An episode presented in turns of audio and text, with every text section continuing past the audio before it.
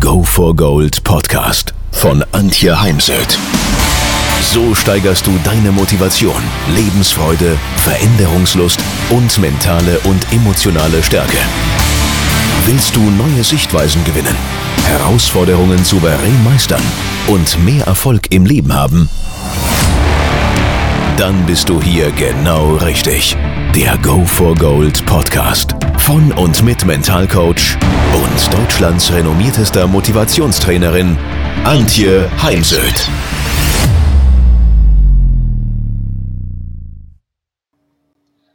In Zeiten wie diesen ist es ganz besonders wichtig, auf die eigene Lebensqualität zu achten. Und heute gibt es dafür ein paar Tipps, Ideen.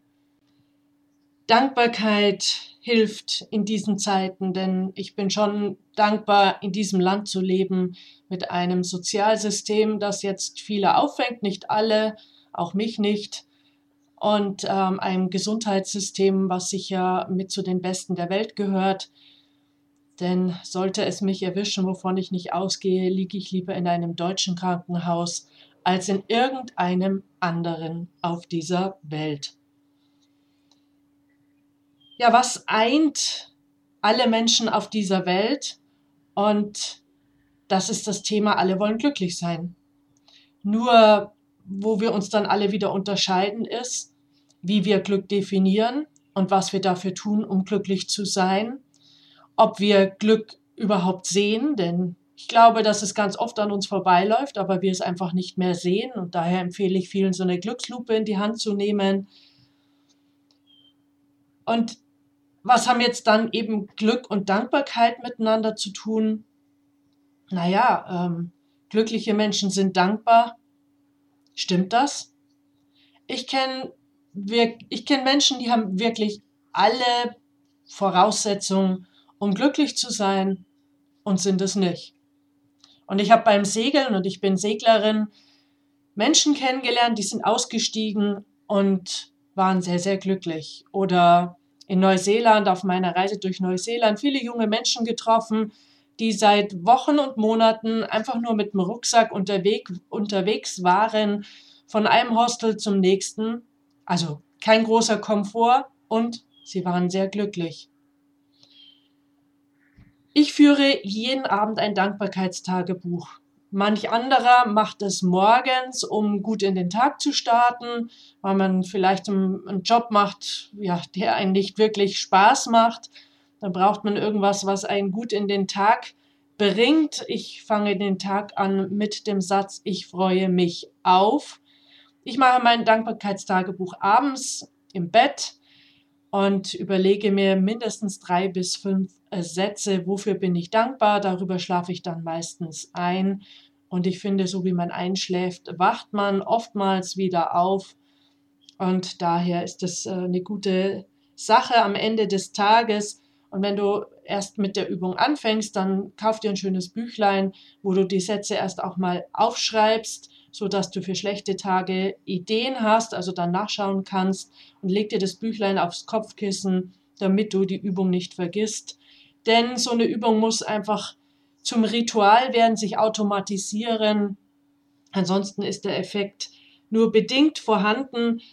Ähm, ich mag da jetzt gar nicht weiter drauf eingehen, habe ich in anderen Podcasts gemacht, das Thema Neuroplastizität, wie unser Gehirn funktioniert. Und damit es uns eben bestmöglich unterstützen kann, ist es wichtig, aus so einer Übung ein Ritual zu machen. Dankbarkeit, da hilft für mich auch so dieser Ansatz stehen, sehen, gehen. Als Kind, wenn man über die Straße geht, man bleibt erstmal stehen, dann schaut man nach rechts und links, kommt ein Auto und dann erst geht man. Ja, so habe ich es mal gelernt. Wann bist du das letzte Mal äh, in deinem Leben stehen geblieben? Stehen geblieben und hast gestaunt, hast geschaut, hast wahrgenommen und bist dann weitergegangen. Daher finde ich das auch einen ganz guten Ansatz, dieses Stehenbleiben, hinschauen, wahrnehmen und dann wieder weitergehen. Angereichert, angefüllt mit diesen Momenten der Dankbarkeit. Denn meistens sind es Momente und die verflüchtigen sich dann auch wieder. Suche dir Musikstücke, die dir gut tun. Mach so eine musikalische Hausapotheke, die du auf deinem iPod oder dem Handy immer dabei hast, so dass du dann zum Beispiel in der Natur auf der Wiese am See liegen kannst und dich über die Natur und die Musik über die Ohren in einen guten Zustand bringst und auf deine Lebensqualität einzahlst. Und genauso ist es natürlich die Bewegung, der Sport. Und ich denke vor allem in der Natur, denn die schwedische Forscher haben herausgefunden, dass Natur definitiv glücklich macht. Und daher ja, bin ich dann schon überrascht, äh, als jetzt Fitnessstudios im Norden wieder aufgemacht haben, dass Menschen um kurz nach Mitternacht schon vor dem Fitnessstudio standen, um da unbedingt gleich ins Training gehen zu können. Wir konnten doch die ganze Zeit uns bewegen und Sport machen, halt an der frischen Luft. Und in meinen Augen ist das immer noch die bessere Variante als das Fitnessstudio. Gut, wir haben nicht immer alle Geräte zu Hause, Handeln und was es alles so braucht. Aber wenn ich die Wahl habe, ich persönlich gehe dann lieber an die frische Luft und in die Natur, zu dem ich jetzt beim Virus schon überzeugt bin, dass wir uns am ehesten infizieren in geschlossenen Räumen. Und daher gehe ich lieber raus. Achtet auf eure Beziehungen, stellt Beziehungen her, denn dadurch ähm, wird dein Körper geflutet mit Oxytocin. Das wiederum verringert Cortisol, was ja durch Stress ausgeschüttet wird. Und außerdem wird durch Beziehungen Serotonin ausgeschüttet, was uns beruhigt. Ich durfte letztes Jahr auf einem Kongress ähm, in Österreich zum Thema positive Psychologie, positive Leadership Kim Cameron hören und er hatte eine interessante Studie dabei. Unsere, äh, unser Sterberisiko wird erhöht. 20% Übergewicht.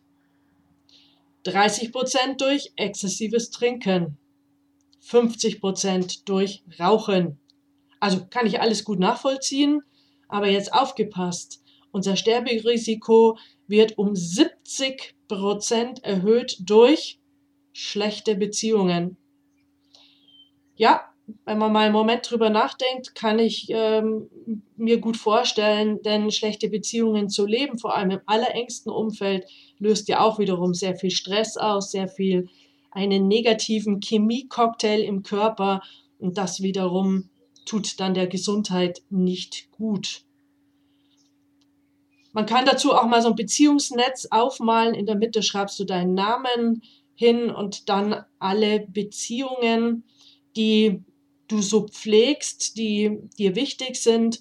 Und dann kannst du mal aus dem Bauch raus entscheiden, was für eine Qualität gibst du jeder einzelnen Beziehung. Ist es ein Minus, Minus für eben sehr schlecht, Minus, also bucht eher vom Beziehungskonto ab, Null ist eher neutral, Plus tut mir gut und Plus, Plus sind eben diese engsten Freunde, die Menschen, die uns richtig gut tun und ich, ich sage ganz gern, wir haben im Leben vielleicht zwei bis drei richtig gute Freunde.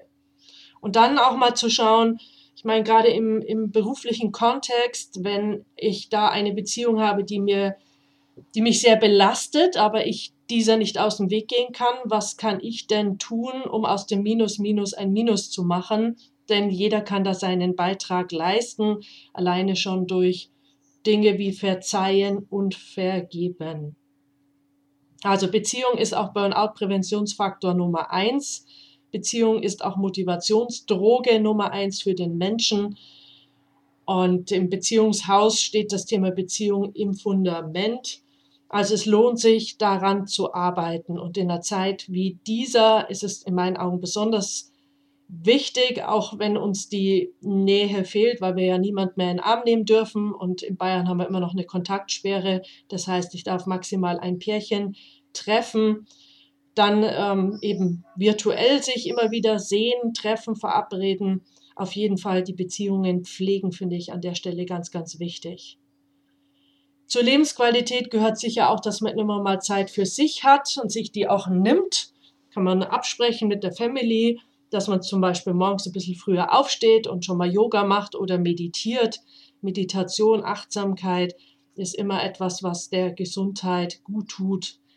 Und da sind wir auch schon beim nächsten Punkt, nämlich wirklich auf die eigene Gesundheit achten. Denn ich behaupte mal, Lebensqualität und Gesundheit hat was miteinander zu tun und ohne Gesundheit ist alles nichts wert. Dafür ähm, ist es sicher gut, mal seine Werte aufzuschreiben. Was ist dir im Leben wichtig? Das kannst du mal all, über alle Lebensbereiche hinweg tun oder dann mal trennen, beruflich, Familie, privat. Und ich hatte das jetzt erst gemacht im Coaching mit einer High-Performerin, die zwischen Wirtschaft und ähm, ihrem Unternehmen arbeitet, da die Connections macht und so kurz vorm Burnout steht und auf ihrer Werteliste stehen Werte wie Gesundheit und auf der anderen Seite Pflichtbewusstsein und Loyalität. Und da gibt es eben einen Wertekonflikt, der sie im Moment eher in den Burnout treibt, weil das Pflichtbewusstsein und die Loyalität gerade stärker sind als die Gesundheit, obwohl die eigentlich an Nummer eins steht. Und da ist es gut mal zu schauen, was stellen denn diese Werte für uns sicher? Was ist die positive Absicht der Gesundheit? Die ist, glaube ich, ziemlich klar, aber auch der Loyalität und des Pflichtbewusstseins und dann sozusagen das alles mal an einen inneren Konferenztisch zu bringen und nach einer Lösung zu suchen. Denn Wertekonflikte können uns krank machen, um es sehr verallgemeinert zu sagen, und buchen auf jeden Fall von unserer Lebensqualität ab. Achte eben auf deine Bedürfnisse. Akzeptiere ihre Fehler als Helfer. Stell mal die sechs Buchstaben des Wortes Fehler um. Dann kommt nämlich raus Helfer. Fehler sind Lernchancen, wenn du es zulässt. Wenn du dann nicht in Schuldzuweisungen gehst und sagst, naja, das war jetzt der Chef, der Partner, der Freund, der Trainingspartner war schuld, sondern wenn du schaust, was war dein Anteil und wo musst du einfach noch mehr üben und Dinge wiederholen, wiederholen, wiederholen, wiederholen, wiederholen, wie Jürgen Klopp so schön sagt.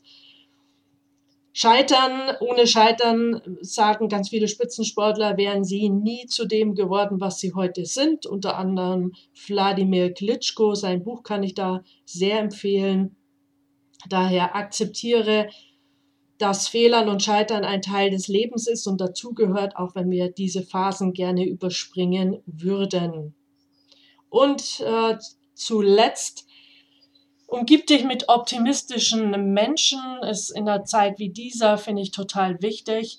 Vor allem, wenn du dich eben in deiner Freizeit mit Menschen triffst, dann achtet auch mal darauf, dass er jetzt nicht nur über Corona und die Dramen und die vor allem damit verbundene Unsicherheit sprecht, denn das ist für unser Gehirn ähm, fürchterlich. Unser Gehirn kann mit Unsicherheiten überhaupt nicht umgehen. Dann dadurch wird Stress oder gar Panik ausgelöst. Und bei Panik haben wir dann einfach nur noch die Mechanismen erstarren, wegrennen oder angreifen.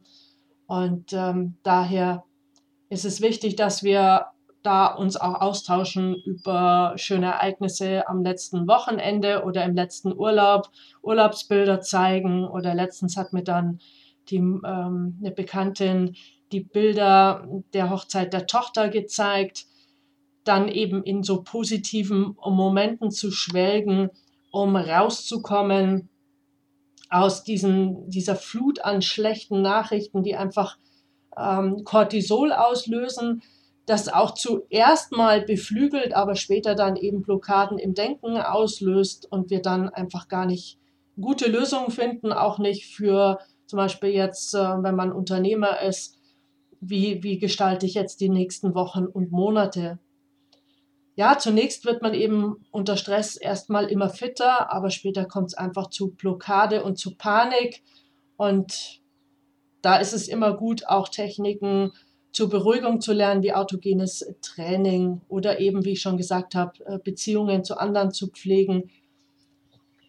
Daher umgib dich mit optimistischen Menschen und Zig Ziglar, ein Kollege aus Amerika, hat gesagt, wir sind der Durchschnitt der fünf Menschen, mit denen wir uns die meiste Zeit umgeben.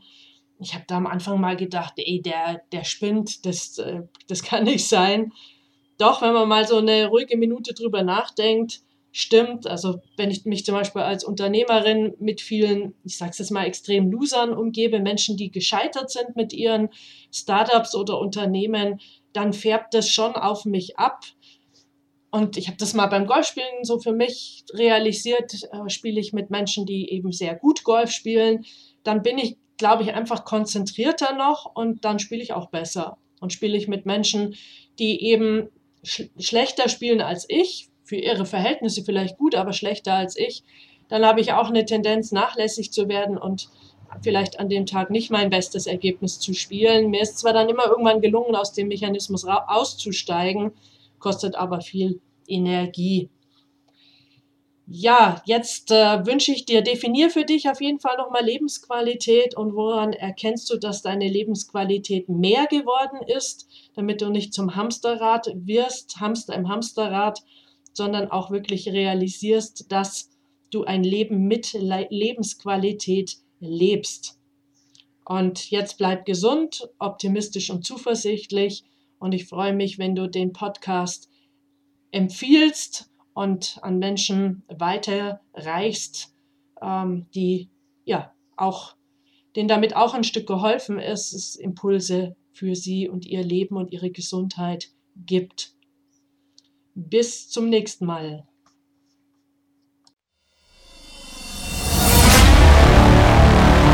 Wenn ihr mehr wissen wollt, dann geht auf www.heimsöd-academy.com bzw. www.antje-heimsöd.com. Dort findet ihr auf den Blogs viele spannende Artikel zu den Themen Motivation, Erfolg, mentale Stärke und Frauenpower.